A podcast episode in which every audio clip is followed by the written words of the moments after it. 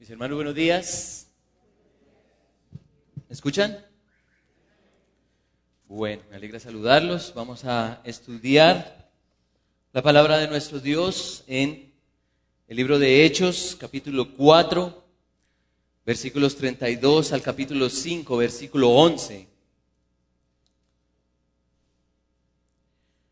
Hechos capítulo 4, versículo 32 al versículo 5, 11. ¿Cuánto escucho, cuánto extraño el sonido de las hojas de las Biblias? Pero escucho más es los botones de los celulares. Vamos a orar. Padre Celestial, exaltado seas sobre todo. Cuán maravilloso eres, glorioso en poder, glorioso en sabiduría glorioso en majestad. Vemos tu santa bendición al, proporcionarnos tu santa palabra. Y ahora nos disponemos a escuchar de tu mensaje.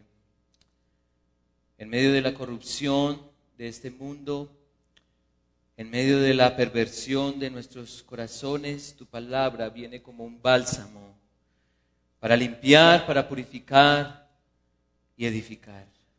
De ti, Santo Padre, proviene la verdadera paz. Aquella paz que tenemos por la obra de Jesucristo.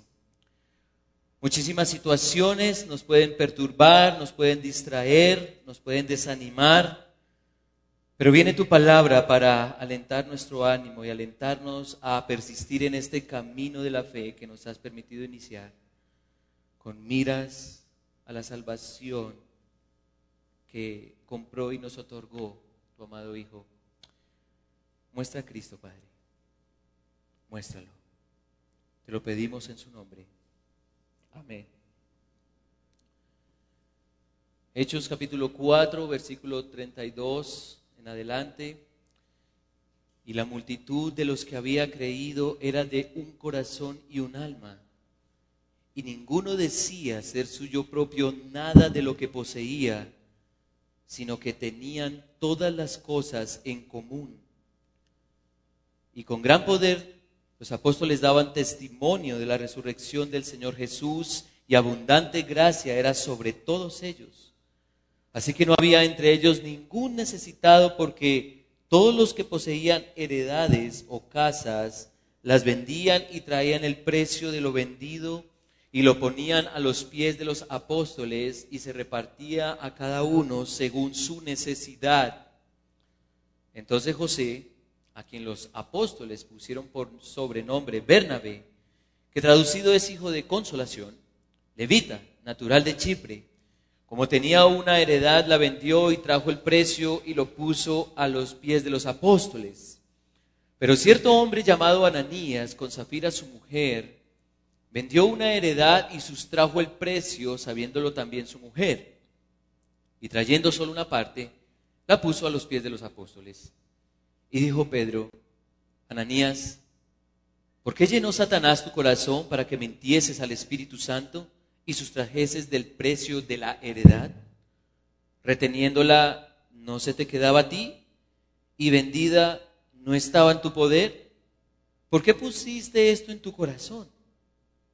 No has mentido a los hombres, sino a Dios. Al oír Ananías estas palabras, cayó y expiró, y vino un gran temor sobre todos los que lo oyeron.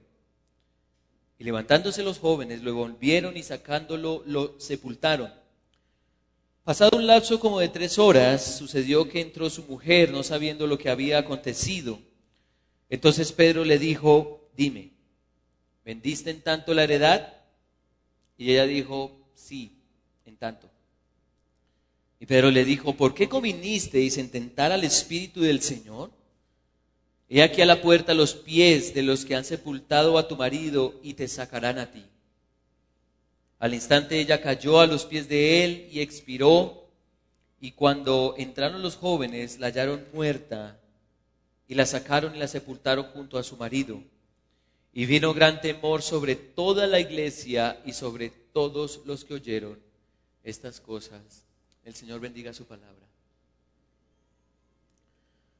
Como vimos en el sermón anterior, Es admirable, admirable la valentía de los discípulos del Señor que describe el libro de Hechos. La cárcel comienza a ser la experiencia de algunos de ellos. Los apóstoles Pedro y Juan son arrestados por anunciar en Jesús el arrepentimiento, el perdón de pecados y la resurrección de los muertos. Anuncian la libertad en Cristo a cambio del encierro en prisión. Y es que el testimonio de Jesucristo es imposible de callar por parte de los discípulos del Señor. Es imposible. Y quiero que veamos atrás el versículo 19 ah, de Hechos 4. Mas Pedro y Juan respondieron diciéndoles, juzgad si es justo delante de Dios obedecer a vosotros antes que a Dios, porque no podemos dejar de decir lo que hemos visto y oído. Ir en contra del testimonio sería ir en contra de sus conciencias que estaban cautivas por el Evangelio. Es imposible. Pero curiosamente, el testimonio de Jesucristo también es imposible de negar por parte de las autoridades judías. Sus concilios y reuniones terminaron en frustración porque estaban ante la verdad inequívoca de la obra del Mesías. Miren el versículo 16. ¿Qué haremos con estos hombres? Porque de cierto señales manifiesta y ha sido hecha por ellos, notoria a todos los que moran en Jerusalén, y no lo podemos ¿qué? negar. A pesar de las amenazas de los líderes religiosos, la iglesia se encomienda a Dios para predicar con valor y valentía. Sin embargo, sin embargo, las amenazas al testimonio de la iglesia no siempre vienen desde afuera. Hay peligros internamente camuflados en la iglesia.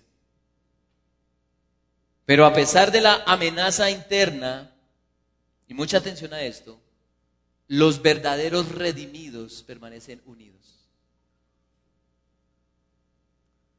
Y en este texto veremos cómo la iglesia encarna el Evangelio que predica a través de una sincera unidad en amor y preocupación por los hermanos, aún en lo material.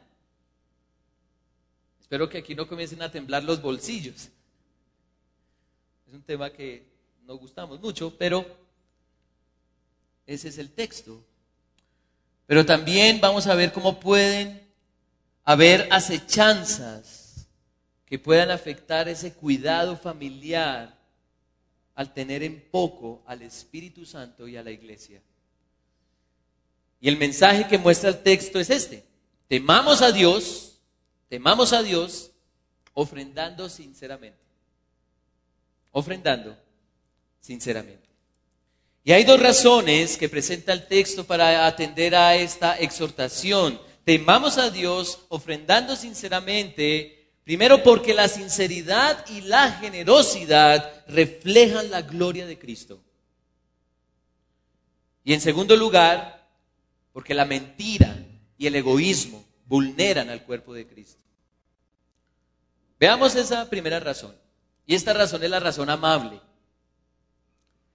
¿Cuál es la imagen de la iglesia primitiva? ¿Cuál es la imagen de la iglesia primitiva? Versículo 32. Y la multitud de los que habían creído eran de un corazón y un alma. Y ninguno decía ser suyo propio nada de lo que poseía, sino que tenían todas las cosas en común. Y con gran poder los apóstoles daban testimonio de la resurrección del Señor Jesús y abundante gracia era sobre ellos. Era una iglesia numerosa que consta de pecadores doblegados por el Evangelio para que creyeran en el único que salva. Así que cada creyente tenía el corazón y el alma de su hermano. Qué interesante. Cada hijo de Dios cambió su concepto que tiene de las posesiones y ahora están al alcance del bien común. Es una iglesia que no cesa en predicar a Jesucristo. Los apóstoles no se ven amedrentados por la persecución y las amenazas, porque el poder de Dios es manifiesto a todos. El Evangelio es real en la predicación como en la práctica. Dios estaba proveyendo abundante gracia para continuar la misión. En otras palabras, es una iglesia maravillosa. Una iglesia maravillosa. Pero veamos más de cerca ese cuidado. Versículo 34. Así que no había entre ellos ningún necesitado, porque todos los que poseían heredades o casas las vendían y traían el precio de lo vendido y lo ponían a los pies de los apóstoles y se repartía a cada uno según su necesidad. La iglesia permanece unida atendiendo mutua, diligente y sinceramente las necesidades, no del pastor, sino de quienes, de cada creyente, de cada creyente. Desde la manifestación de la iglesia, Dios dejó en claro que su pueblo es un organismo celestial. Mientras que el hombre, el hombre natural, el hombre incrédulo, atesora bienes para sí mismo, el pueblo de Dios está compuesto de creyentes que se despojan de lo material para el beneficio de la iglesia. Y el mensaje de la iglesia primitiva es claro. Somos un cuerpo, la iglesia de Jesucristo. Los tesoros temporales no tienen comparación con el valor de la hermandad eterna que tienen los creyentes en Cristo. Y algo más. La iglesia muestra el amor de Dios predicando que Jesús es el enviado de Dios, el Salvador del mundo, del mundo que vino de acuerdo con lo que estaba escrito. Y estas buenas noticias se hacen palpables, visibles y creíbles cuando el pueblo de Dios ama con el amor con que ha sido amado en su Hijo, en Jesucristo. Quiero, citar la oración más solemne y gloriosa que hay y que ha habido.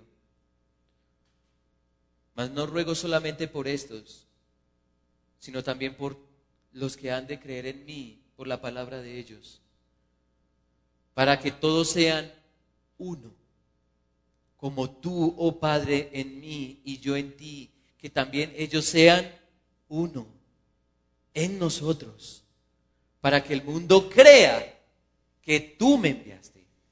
La gloria que me diste yo les he dado para que sean uno. Así como nosotros somos uno. Yo en ellos y tú en mí, para que sean perfectos en unidad, para que el mundo conozca que tú me enviaste y que los has amado a ellos como también a mí me has amado. Padre, Aquellos que me has dado, quiero que donde yo estoy también ellos estén conmigo, para que vean mi gloria que me has dado, porque me has amado desde antes de la fundación del mundo. Padre justo, el mundo no te ha conocido, pero yo te he conocido y estos han conocido que tú me enviaste. Y les he dado a conocer tu nombre y lo daré a conocer aún para que el amor con que me has amado esté en ellos y yo en ellos. Juan 17. El mundo podrá ver el gran poder de Dios, no solo con las señales que provienen de Él, sino también con corazones transformados sobrenaturalmente que muestran el amor de una manera unánime, de una manera conjunta el mundo podrá creer en el Evangelio al verlo tangible y real, en el amor y la sinceridad de la vida de la iglesia. El mundo podrá verse poderosamente persuadido cuando vea a pecadores redimidos cuidándose unos a otros por medio de la generosidad. La iglesia primitiva es tanto un precedente como un referente de la iglesia que desea reflejar la gloria de Cristo. Y la pregunta es, ¿dónde estamos nosotros? ¿Dónde estamos nosotros? Un corazón sincero y generoso es uno que ha sido humillado por Jesucristo. Es un corazón transformado para temer a Dios y que lo lleva a ofrendar sinceramente para el beneficio de aquellos que han experimentado la misma gracia. Estos corazones pueden rogar como los macedonios como los macedonios le rogaron al apóstol Pablo. Segunda de Corintios, capítulo 8, y lo leíamos congregacionalmente, pidiéndonos con muchos ruegos que les concediésemos el privilegio de participar en este servicio para los santos, no para el pastor. Este servicio es para los santos. Y no como lo esperábamos, sino que así mismo se dieron primeramente al Señor y luego a nosotros por la voluntad de Dios, dice Pablo.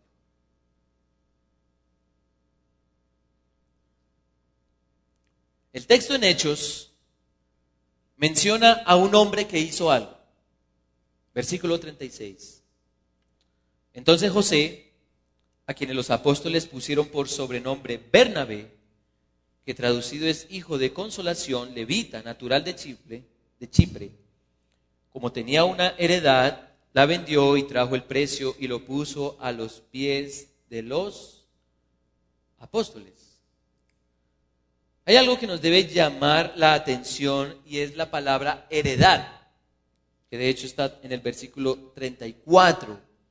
Así que no habían entre ellos ningún necesitado porque todos los que poseían heredades o casas las vendían y traían el precio de lo vendido. Y lo que tenía Bernabé también era una heredad. ¿Y por qué es importante esta palabra? El Evangelio es predicado en Jerusalén y muchos creen. Esos hermanos creyentes son primordialmente de contexto judío. Están desplazando el judaísmo de sus vidas para dar lugar al cristianismo.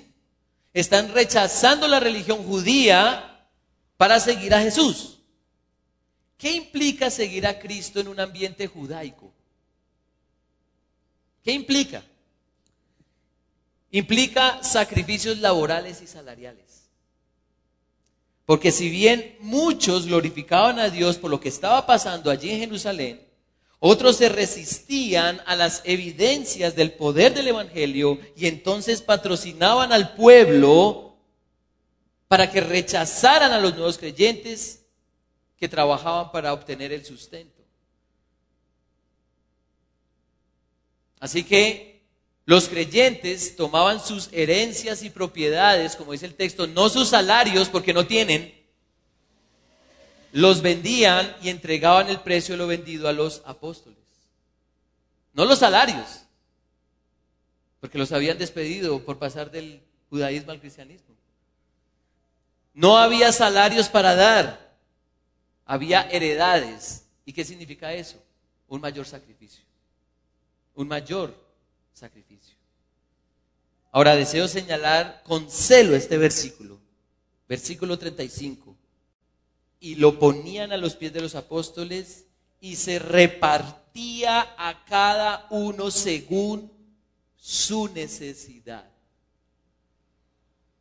¿En dónde estamos hoy con esto? Y la respuesta la ampliaremos en la segunda parte del mensaje. Por lo pronto, es necesario ver a Bernabé como un hombre que, transformado por el Evangelio, vende lo que tiene para el beneficio de la iglesia. Y si ustedes han leído el, Antiguo Testamento, tanto en Levítico como en Deuteronomio, los levitas no tenían heredades porque su heredad era quién? El Señor, Dios mismo.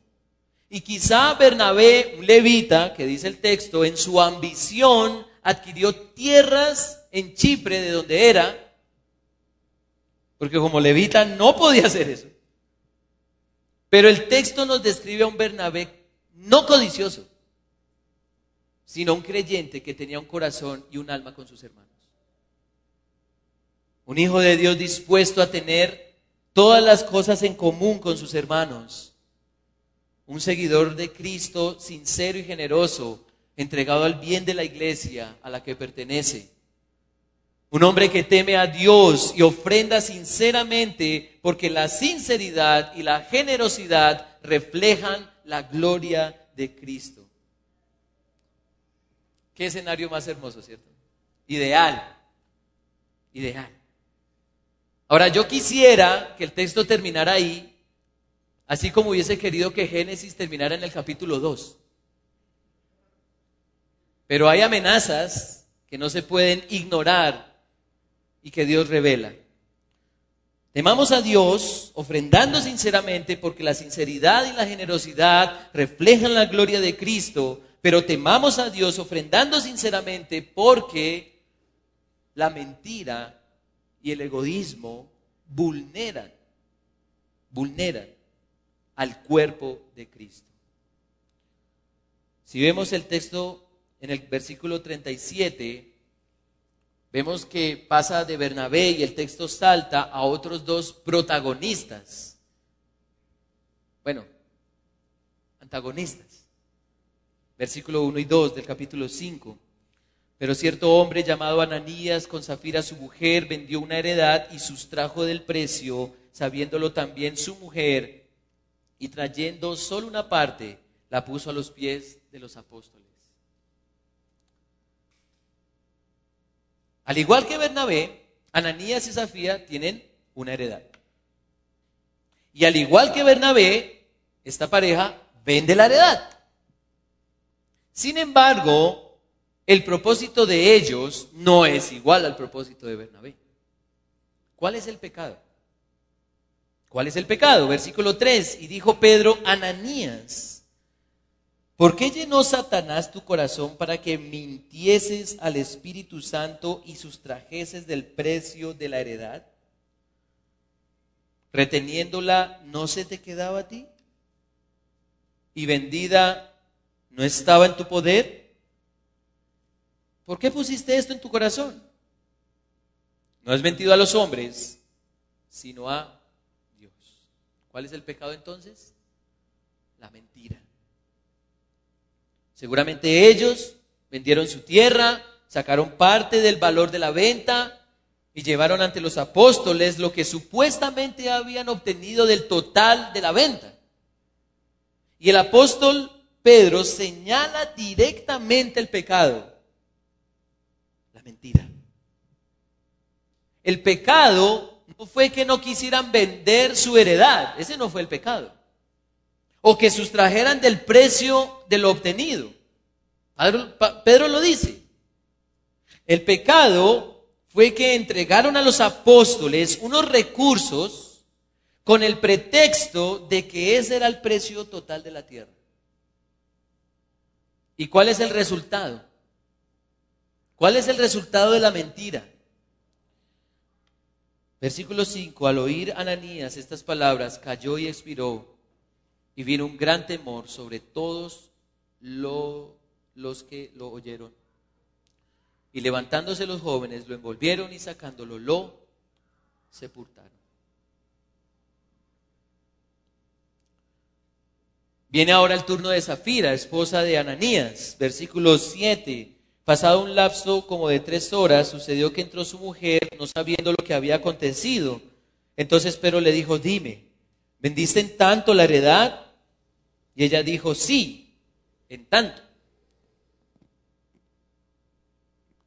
Ella confesó, confesó, pero Pedro declara algo mucho más profundo, versículo 9. ¿Por qué convinisteis en tentar al Señor? al Espíritu del Señor. He aquí a la puerta, a los pies de los que han sepultado a tu marido, y te sacarán a ti. En la mente de Ananías y Zafira quizás se halló la intención de ver, a ver, o de, de, probar, ¿cierto? A ver qué pasa si mentían al Espíritu Santo. ¿Qué pasa si mentimos? La estrategia del padre de mentira, ¿no? De Satanás. Tranquilos, tomen su parte que no van a morir. ¿Dónde he leído yo eso en la Biblia? Si ustedes también lo han leído. Y entonces, ¿qué le sucede también a Zafira? Muere. Y al instante ella cae, versículo 10, a los pies de él y expiró. Y cuando entraron los jóvenes, la hallaron muerta y la sacaron y la sepultaron junto a su marido. Esta pareja aparentemente está siguiendo los pasos de Bernabé, pero la verdad es que solo quieren lo suyo admiración, quizás reconocimiento y de paso conservar algunas ganancias. Sus intenciones estaban en sintonía con las de Satanás. Mienten a la iglesia, que es mentira a los apóstoles, que es mentira al Espíritu Santo. Y con esto no solo estaban menospreciando a la iglesia, sino que menospreciaban al mismo Dios. No hay temor de Dios en ellos. Tentaron al Señor. Quiero, ilustrarles esto. Si alguien mete la cabeza en el hocico de un león, creo que aquí nadie lo ha hecho, ¿o sí lo han hecho? No lo intenten. Porque si alguien mete la cabeza en el hocico de un león, o es un tonto, o ignora completamente las consecuencias, o piensa ingenuamente que no le pasará nada, o piensa que es más hábil que el león y ha planeado la forma de escapar. Y esto es lo que sucede con Ananías y Zafira. Con atrevimiento se burlan de la iglesia, que es el cuerpo de Cristo que obtuvo por un muy alto precio, y creen que se saldrán con la suya. Se ponen de acuerdo para tentar a Dios obteniendo derecho, o por derecha mejor, fama y admiración. Bernabé era reconocido entre los apóstoles.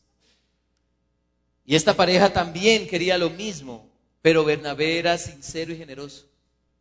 Esta pareja siguió el designio del maligno para dejar ver su mentira y codicia. En este hecho no hay temor de Dios, no hay siquiera temor al león.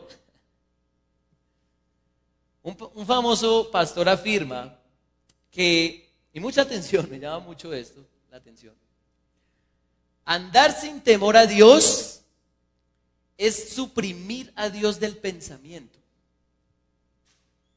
Cada vez que buscamos pecar debemos conscientemente quitar a Dios de nuestro pensamiento para deslizarnos libremente según nuestras propias pasiones.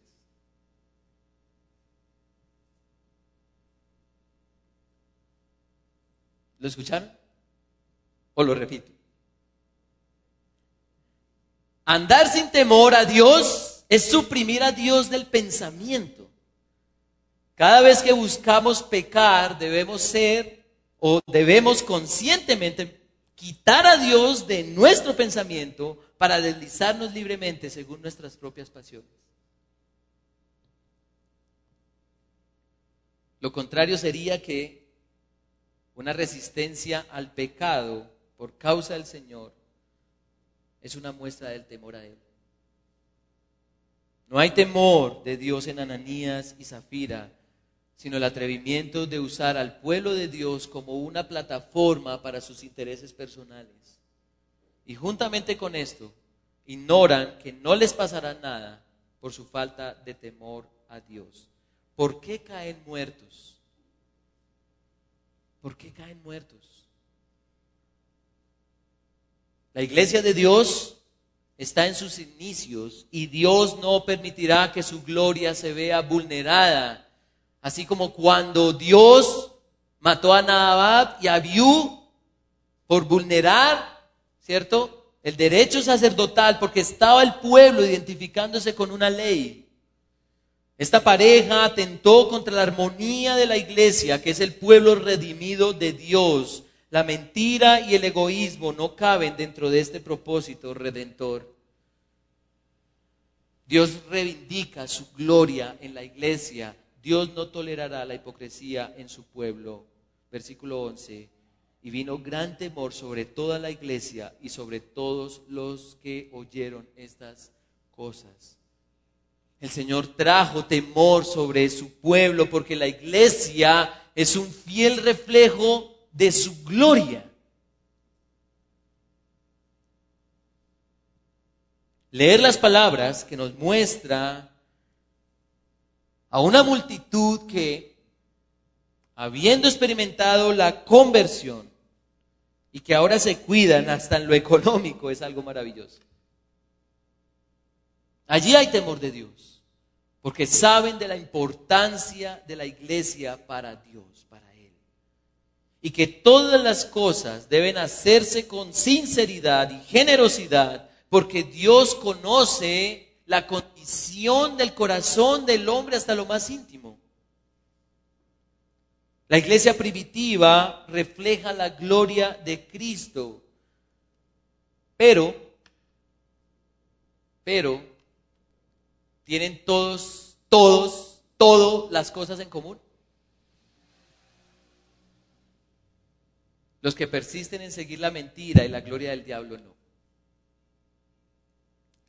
Tarde o temprano, si no se arrepienten y caen postrados en humillación ante el Dios Santo, verán las consecuencias. Así que temamos a Dios, hermanos, ofrendando sinceramente, porque la mentira y el egoísmo vulneran a la esposa de su hijo, la esposa de Cristo. Este texto, y quiero ir cerrando este mensaje, este texto inevitablemente habla de algo que altera nuestra comodidad.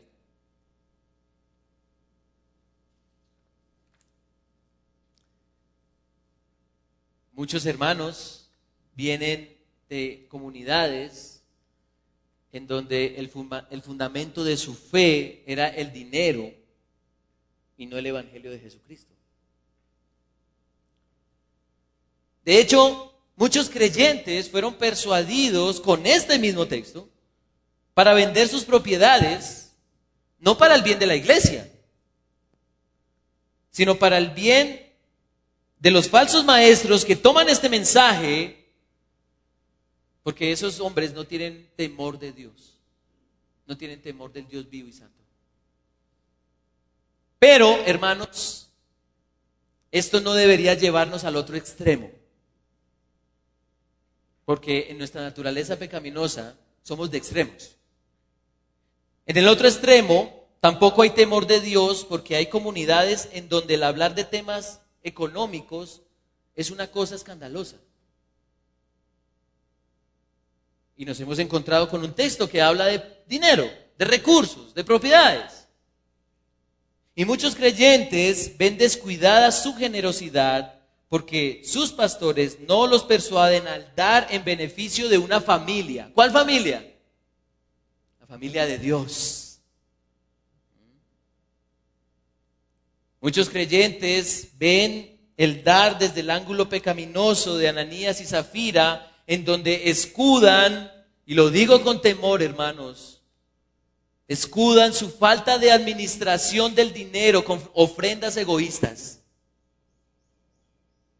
O quizá algunos todavía no han salido del círculo vicioso del dar para recibir y recibir mucho más de parte de Dios. Entonces, quisiera darles tres principios prácticos que surgen de este texto. Primer principio. Al dar, piensa primero en Dios antes que en ti. Al dar, piensa primero en Dios antes que en ti. Y estas preguntas nos pueden ayudar en ese ejercicio. Hay un temor reverente de que todas las cosas que me han sido dadas provienen de Él y que todo le pertenece a Él. Pienso en qué traerá más gloria al Señor a la hora del dar. Y créanme que no damos más gloria a Dios cuando damos más. No, porque primero estoy enfocado en, en mi Dios. Antes que en las cifras. Soy consciente de que el Padre dio de una forma magníficamente generosa al entregar a su Hijo por mis pecados. Eso es pensar primero en Dios antes que en mí, a la hora del dar. Pero hay un segundo principio. Al dar, piensa primero en la iglesia antes que en ti. Y entonces nos preguntamos, ¿procuro que la iglesia sea esa comunidad atractiva en donde nos cuidamos mutuamente aún en lo físico? Veo la iglesia como la ve mi Dios, como ese pueblo que muestra sus virtudes y tienen todas las cosas en común. Me veo dentro de la iglesia para recibir los beneficios de una comunidad redimida por Jesucristo gusto de traer bendiciones a todos quienes con, con quienes compartiré eternamente? Entonces, al dar, piensa primero en Dios antes que en ti. Piensa primero en la iglesia antes que en ti. Y en tercer lugar, al dar, piensa primero en la condición de tu corazón antes que en las circunstancias.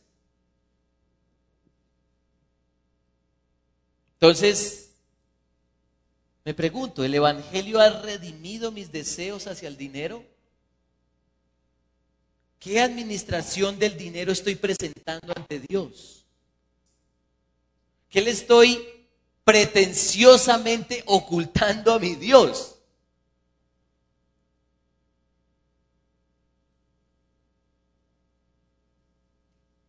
Cada uno de, como propuso en su corazón, no con tristeza ni por necesidad, porque Dios ama al dador alegre. Y poderoso es Dios para hacer que abunde en vosotros toda gracia, a fin de que, teniendo siempre en todas las cosas todo lo suficiente, abundéis para toda buena. Segunda de Corintios 9. Así que meditemos por un momento en el mensaje que nos ha dado Dios en esta.